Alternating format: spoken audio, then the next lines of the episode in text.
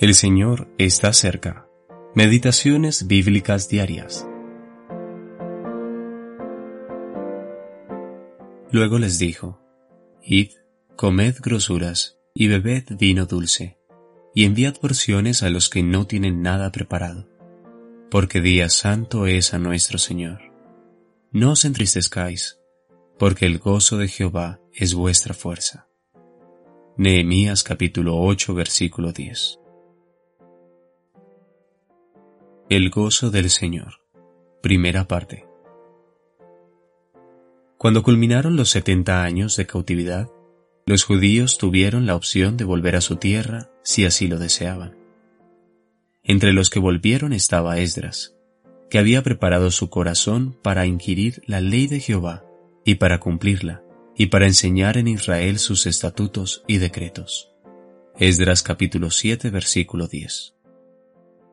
Cuando llegó el séptimo mes, el pueblo se reunió en un lugar abierto y pidieron a Esdras que les enseñara a partir del libro de la ley. Durante todo el tiempo que les leyó y explicó, ellos permanecieron atentos y escucharon bien las palabras que les refirió. Como resultado, ellos estaban muy arrepentidos y lloraron debido a la miseria causada por su rebelión y la de sus padres. Ver Nehemías capítulo 8 versículos 1 al 9. Otro de los motivos por los que se entristecieron lo leemos en Esdras capítulo 3 versículo 12 y Ageo capítulo 2 versículo 3. Cuando compararon el nuevo templo con el que había erigido Salomón, destruido a causa de sus infidelidades, se dieron cuenta de su fracaso y lloraron angustiados. Esto tiene una aplicación muy clara para nosotros.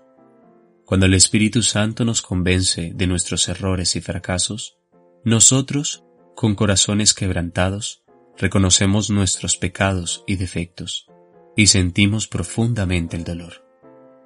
También cuando comparamos nuestra condición colectiva con la de los tiempos de los apóstoles o con los tiempos de avivamiento en la historia de la Iglesia, es natural que nos sintamos profundamente entristecidos pero este dolor no debe proseguir en nuestro estado. El dolor piadoso debe ser el comienzo de un avivamiento, jamás debe ser el objetivo.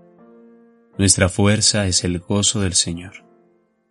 Nehemías, guiado por el Espíritu Santo, expresó estas palabras registradas en el versículo de hoy.